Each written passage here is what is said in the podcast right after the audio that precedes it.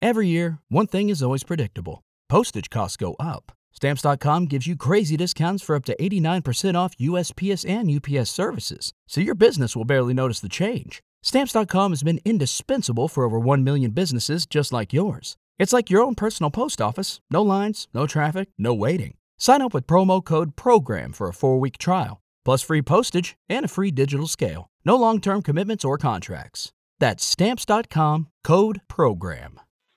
Cuando mi hija pequeña tenía unos 10 años, eh, me preguntó si le iba a quedar herencia. A mí, pues yo la miré y, y dije, la muchachita a los 15 me saca los ojos. Y le dije, Juana, eh, de verdad yo creo que te va a quedar un pedazo de fábrica, te va a quedar un, un apartamento, un pedazo de una finca, cualquier cosa. Y me dijo, y su respuesta fue, papi, déjame un poquito menos de cosas y un mejor país. Demos sentido a los temas de tendencia. Invitados con experiencias que suman, temáticas de interés, ideas cercanas y contenidos que nos ayudan a cambiar nuestra mirada. E1 Talks. E1 Talks. Conversaciones con intención. Hola, ¿qué tal? Bienvenidos a este episodio de Uno Talks, un espacio donde hoy vamos a conversar, vamos a entendernos, pero sobre todo nos vamos a entretener. Son momentos de cuarentena, momentos que nos está exigiendo reinventarnos. Por eso, hoy tenemos planteado un tema que cobra mucha relevancia y es cómo están interactuando en las empresas empleadores y trabajadores en época de crisis. Un tema que yo creo que nos encaja a muchas de las personas que nos están escuchando. Para ello nos acompaña un empresario muy, muy querido por todos nosotros, y es Pedro Miguel Estrada, presidente de Compañía de Empaques, a quien saludamos en este momento. Pedro Miguel, bienvenido, gracias por recibirnos y pregunta obligada, ¿cómo van pues estos días de aislamiento preventivo? Cuéntenos dónde está y cómo lo está pasando. Bueno, eh, de verdad muchas gracias por tenerme en cuenta. Eh, creo que es importante hablarle a la gente y decirle que nos tranquilicemos un poquito. eh, compañía Empaques es una compañía que tiene 80 años, una compañía que pasó por muchísimas dificultades sindicales, una compañía que yo diría que debería estar cerrada hoy, una compañía donde hubo cárcel a presidentes de sindicatos, donde hubo mil cosas como les pasó a muchas otras que sí cerraron. Sí. Eh, para hablar de una transformación laboral y para llegar al punto donde estamos hoy, creo que hay que contar un poquito de historia. Yo, una persona que no iba a trabajar en la compañía de empaques, me llamaron un día a que entrara unos seis meses a que mirara ciertas cosas, lo cual hice y esos seis meses se convirtieron en 25 años, 26 años que llevo ya en la compañía. Ese tiempo, eh, Pedro Miguel, usted primero estuvo eh, desde otros eh, ámbitos en la compañía y eh, de estos últimos, 22, estos últimos 12 años ha sido el presidente. Esa transformación que ha tenido de una manera tan práctica y de una manera tan tajante ha hecho que en este momento, por ejemplo, se estén recogiendo frutos importantes y, y, y, es el momento de, de, de, contarlos precisamente porque es lo que a la gente le sirve en un momento de, de crisis como lo hemos estado llamando y como que hemos, hemos querido eh, denominar este podcast. Eh, yo te quiero decir a compañía de empaques que hoy está trabajando al 100% porque estamos en la cadena alimenticia, estamos en el agro y todo esto, jamás le hubiera podido pasar esto es que no hubiera llegado si no hubiese existido la transformación laboral. Yo creo que lo que se me generó de confianza, lo que trabajamos gano gana, lo que se hace y se les cuenta a los trabajadores, nos lleva a que hoy estén todos trabajando en la compañía, a que hoy de verdad el ambiente laboral, a pesar de unos nervios, a pesar de la gente estar incómoda montándose en un metro, a pesar de todo este montón de cosas, creo que son conscientes que lo estamos haciendo por un país y lo estamos haciendo por una compañía que no vaya a cerrar más adelante. Eso es importantísimo. Si pudiéramos darle eh, a, nuestros oyentes cinco ejemplos de esa transformación laboral que usted ha realizado en estos años, para que ellos tengan en su mente como esos puntos claves y digan, yo lo estoy haciendo en mi empresa, yo lo estoy haciendo, en esto me falta, en esto vamos por buen camino, esto no lo tenía en cuenta, ¿qué pudiéramos decirles? A ver, Marcela, los dos sindicatos que hoy tiene aún la compañía de empaque son unos sindicatos de los cuales me siento muy orgulloso. Cuando yo llegué hace veintipico de años a la compañía, eh, a los tres o cuatro días me dio por ir a almorzar al restaurante y me encontré un muro. Y yo dije, ¿y ese muro? Y me dijeron, ese es el muro de Berlín. Sí, un muro físico. un muro físico. Físico, físico, totalmente. A un lado del muro comían los operarios un estilo de comida y la gente de oficinas al otro lado otro estilo de comida mi primera gran decisión fue tumban ese muro y aquí o comemos todos malucos o comemos todos buenos.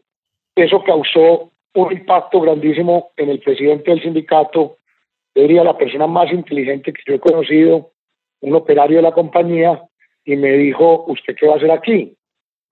Yo le dije, Germán Restrepo, que es su nombre, le dije, o vamos a crecer esta compañía que viene de 1.500 trabajadores a 600 o vamos a cerrar esta compañía, alquilemos las bodegas que da más plata. el hombre se tomó unos 10 días, llegó a mi oficina y me dijo, ¿sabe qué? Llevo 36 años trabajando en el sindicato, gritando, peleando, cuatro entradas a Bellavista, eh, y de verdad, estoy mamado de esto. Trabajemos juntos, crezcamos la compañía y que generemos empleo digno para muchísima gente. Pero Miguel, eh, el contacto con el sindicato, por ejemplo, ahora que estamos en ese tema, en estos días de aislamiento preventivo donde hay tanto teletrabajo, ahora vamos a hablar de que las plantas no han cerrado, es decir, ustedes siguen trabajando tanto en Medellín como en el Oriente y como en algunas otras eh, fuera del país. Eh, ustedes, eh, el contacto, por ejemplo, con, con, con, los líderes sindicales y con estas personas, ¿cómo ha sido? ¿A qué han llegado de acuerdos? ¿Qué se han sentado a hablar? ¿Cómo han jalonado para que estos días sean lo, golpeen lo menos posible la compañía? Eh, yo te cuento que inmediatamente se habló de esta cuarentena y eso creamos un grupo. Y el grupo son los dos presidentes del sindicato y yo. permanentemente les estoy eh, diciendo qué vamos a hacer, qué estamos pensando, participándolos a ellos de qué opinan, en qué están. Ellos están en la fábrica, yo desafortunadamente no puedo estar por un problema de pulmones que tengo, entonces me tienen completamente aislado. Te cuento que el trabajo de pronto es muchísimo más en teletrabajo que el que hace uno en la oficina. Yo en un principio pensaba que la disciplina de nosotros no daba para ese teletrabajo, incluyéndome a mí mismo. Pero tomé la decisión de levantarme a las seis de la mañana, bañarme, me organizo y camino por ahí a, permanentes llamadas, consultas, ver reportes y creo que toda mi gente la que está en teletrabajo lo está haciendo. Y también creo que tengo unos héroes que están yendo a la fábrica para no desabastecer la cadena alimenticia. Perfecto. En esa, en esa parte que, que, siento que también lo interrumpí un poco cuando me estaba terminando de contar cómo es esa reunión diaria también que hace, no solo con el equipo de tres personas que tiene conformado, sino con otras personas de la empresa, cómo están organizando eh, eh, esa labor para, para superar estos momentos y para que realmente sean productivas estas reuniones que se están haciendo por teletrabajo, que la gente que nos está oyendo diga, bueno, vale la pena estas dos horas que me estoy sentando con mi equipo por videollamada, vale la pena esta hora y media que me estoy sentando por, por teleconferencia. ¿Cómo ha sido ese trabajo con ellos y con las otras personas de la compañía? No, así como, así como tengo un grupo con eh, los dos presidentes del sindicato, tengo grupo con mi comité de presidencia, tengo grupo de comerciales que son unos 60 o 70 comerciales en el país y permanentemente estamos discutiendo negocios y lo que se hace en una oficina, que ha sido, yo diría que con un rendimiento muchísimo mejor. Eh, una pregunta que de pronto puede surgir mucho ahora que nos hablaba de esta, eh, de esta cadena que no se puede cerrar es que eh, ustedes no están cerrando, no están cerrando la, la compañía, siguen trabajando, pero no se está de pronto infringiendo algo de ley, aunque me imagino que ustedes lo tienen muy, muy bien visto, pero no deberían estar todos estos empleados en, en casa o cómo se ha manejado esa parte de, de la salud laboral.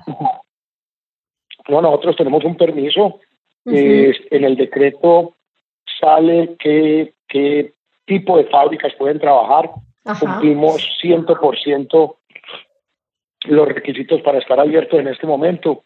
De hecho, te cuento que es increíble de varios presidentes de compañías sus manifestaciones a darnos las gracias por no desabastecer un empaque, porque ellos tienen que llegar con la comida a todas esas familias que están hoy encerradas. Yo creo que a mí no me gusta, y te lo iba a decir desde un principio, llamar esto una reunión de crisis, o no sé cómo lo llamas tú. Yo creo que esto no es de crisis, yo creo que esto es una reunión de, deberían de cambiar el nombre, de apoyos.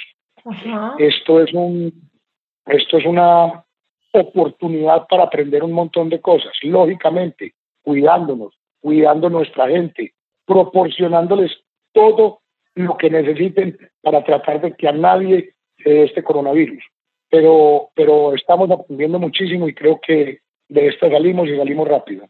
Nosotros estamos haciendo, entre muchas otras cosas, este podcast porque al tener tanto contacto con empresarios, muchos de ellos están con un temor lógico, generalizado. Me parece súper válido no manejarlo crisis, pero está en el ambiente esta incertidumbre. Y una de las incertidumbres más grandes que tiene la gente es el miedo a dos cosas, a una quiebra en sus empresas, un miedo más que lógico, no solo en el país, sino en muchas empresas del mundo, y a la reducción de su personal después de que pase esta etapa, de pronto no haya eh, las mismas entradas económicas a la empresa y haya reducción de personal.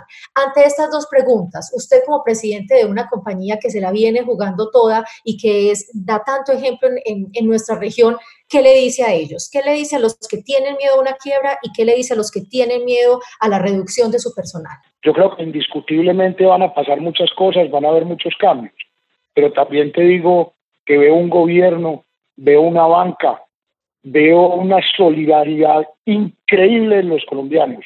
Yo creo que por fin estamos viendo una unión eh, todos a salir de esto. Eh, te digo, aquí en familia yo les decía a mis hijas, a mi señora, yo les digo, nosotros salimos de aquí, nosotros no vamos a ir a viajar al exterior. Nosotros vamos a viajar en Colombia. Nosotros vamos a salir a restaurantes en Colombia. Nosotros vamos a comprar colombiano. Yo creo que nosotros somos responsables de reactivar a Colombia. Y el gobierno y los bancos, como te digo, eh, y muchas otras cosas, han sacado unas medidas y todos los días sacan más y más de apoyo.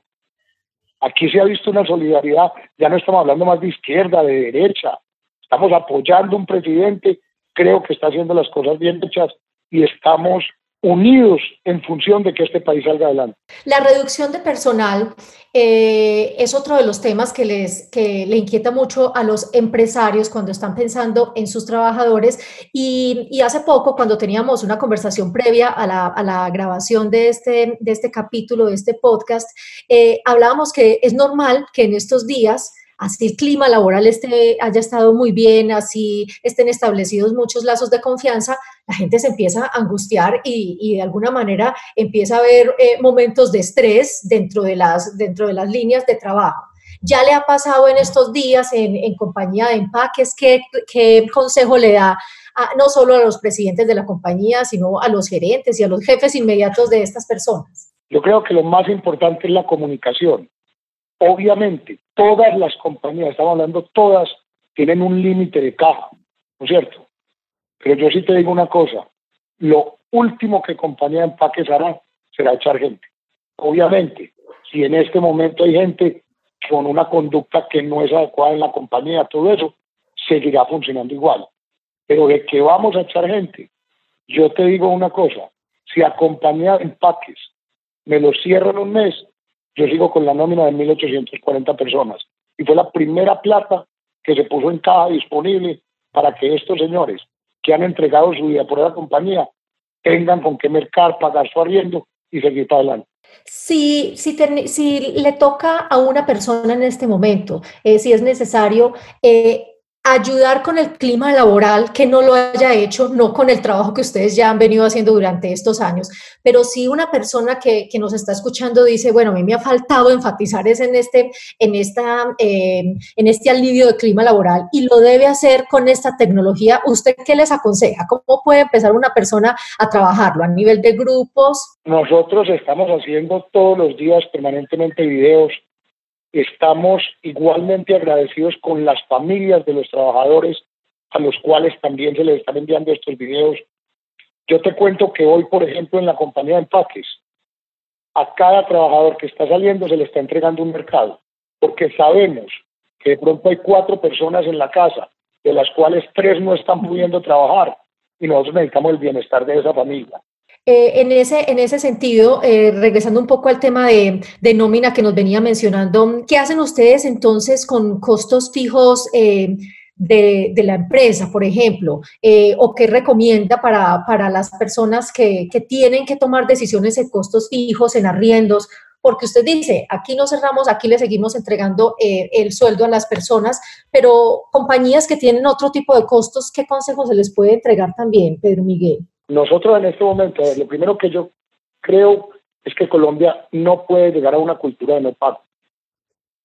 Nosotros en Tex Comercial tenemos 10 bodegas grandes en todo el país. Estamos hablando con los dueños de estas bodegas y estamos llegando a ciertos arreglos con la verdad.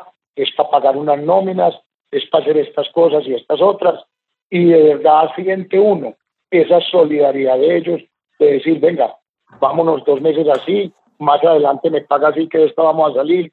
Yo creo que conversando, diciendo la verdad, la gente entiende las cosas. Que sientan que de lado y lado se está aportando, que nos damos la pela un poquito por un lado y también por el otro, ¿cierto?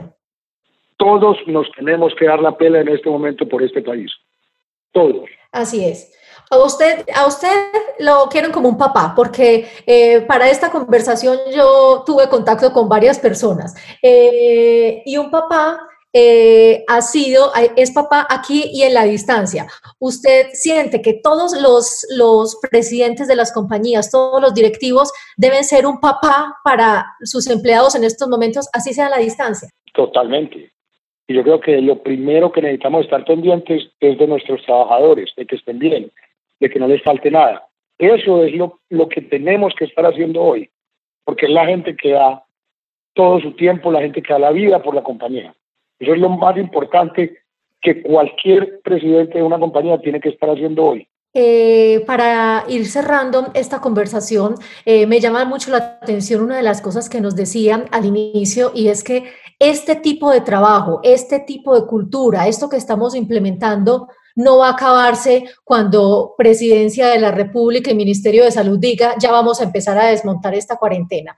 Esto no solo permanecerá este año, sino que debe ser una cultura. Esto debe ser parte ya de nuestro trabajo, entre otras porque se generan muchos eh, ahorros en, desplazamientos, en tiquetes aéreos para los empleados de las compañías, en reuniones. Eh, ¿Es posible seguir implementando este tipo de, de trabajo, de teletrabajo en una compañía que es de tanta producción como la de ustedes? Cuando yo te hablaba de que cambiaran el nombre de crisis y te hablaba de oportunidades, es precisamente eso lo que te estoy diciendo. Yo creo que todos los presidentes de compañías, todos los trabajadores, todos vamos a llegar a cuidarnos distintos, todos vamos a empezar a trabajar distinto, todos vamos a cambiar unas prioridades que tenemos hoy. Yo creo que eso le va a pasar al mundo, no solamente a Colombia. Y vamos a empezar a hacer las cosas mucho mejor de lo que la teníamos haciendo. ¿Hay alguna, algún em, eh, consejo a nivel muy ya de, de, tratamiento económico? Es decir, eh, algún, alguna metodología específica que se deba tener en las empresas, no sé, además de un ahorro programado o de, o de, o de tener mucho cuidado con los gastos, para, para solventar o para eh, enfrentar los momentos que vamos a tener inevitablemente eh, más difíciles a nivel económico en los meses eh, agosto, septiembre, octubre? No, la primera, la primera decisión que se tomó en la compañía cuando esto comenzó, en todas las compañías, fue única, exclusivamente lo estrictamente necesario. Sí. En eso estamos. Lo estrictamente necesario. Como dicen los gringos, en este momento, cash is king. La caja es el rey. Eso es lo que necesitamos tener en este momento. Cuidar esa caja y, tenerla disponible para cualquier eventualidad. Eso es lo que tenemos que estar haciendo hoy.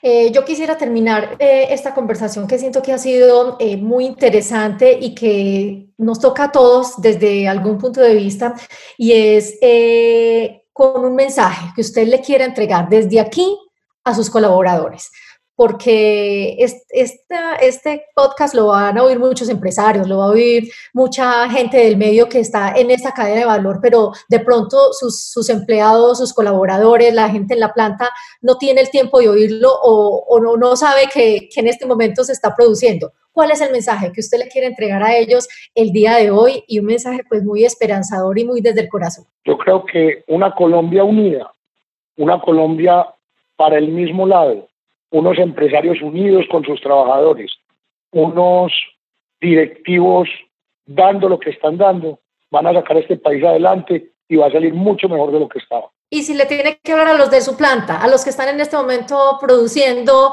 eh, estas bolsas de, de Fickel, todo lo que ustedes producen, ¿qué le dice a ellos directamente? Que son unos héroes haciendo lo que están haciendo en este momento, unos héroes saliendo a trabajar, unos héroes que de verdad están pensando en lo que es alimentar el resto de Colombia que está en sus casas. Unos héroes que están pensando, si paramos nosotros, no llega más proteína, no llega fertilizante al campo, no llegan un montón de cosas que se van a parar. Hablemos con ellos, expliquémosles y ellos entienden totalmente para dónde vamos y por qué lo estamos haciendo. Pedro Miguel Estrada, presidente de Compañía de Empaques, estuvo hoy con nosotros en E1 Talks, un espacio donde vamos a seguir conversando, donde nos vamos a seguir entendiendo y donde no vamos a hablar de crisis, vamos a hablar de transformación y de oportunidades para nuestro país. Muchísimas gracias por haber estado hoy con nosotros y por favor sígase cuidando bastante en donde está, que lo necesitamos muchísimo tiempo al frente de la compañía. Muchas gracias, Marci. Y a todo el mundo ánimo, ánimo, vamos para adelante.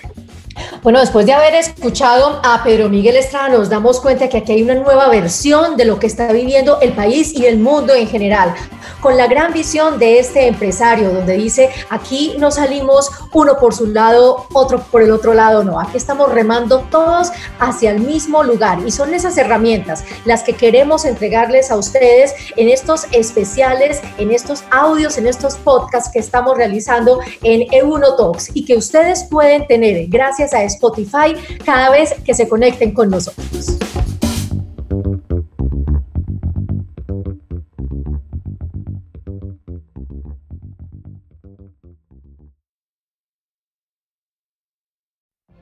What if you could have a career where the opportunities are as vast as our nation, where it's not about mission statements, but a shared mission? At U.S. Customs and Border Protection, we go beyond to protect more than borders from ship to shore, air to ground, cities to local communities. CBP agents and officers are keeping people safe. Join U.S. Customs and Border Protection and go beyond for something far greater than yourself. Learn more at cbp.gov/careers.